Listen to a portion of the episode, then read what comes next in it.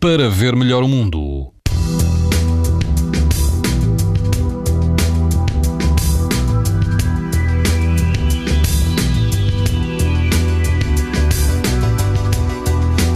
Todo o país vai apresentar amanhã risco alto e muito alto de exposição à radiação ultravioleta, incluindo a Madeira. As temperaturas vão baixar ligeiramente. Na Praia da Sereia, na costa de Caparica, haverá algum vento, embora moderado, e a temperatura da água do mar pode ultrapassar os 21 graus. O índice UV será 9, numa escala em que o máximo é 11. Se estiver no Algarve, na Praia do Garrão, o risco de exposição aos raios UV é também muito alto. A água do mar está mais quente, vai rondar os 24 graus e não haverá vento do sul para o norte do país, na praia de Marbelo, no Conselho de Vila Nova de Gaia.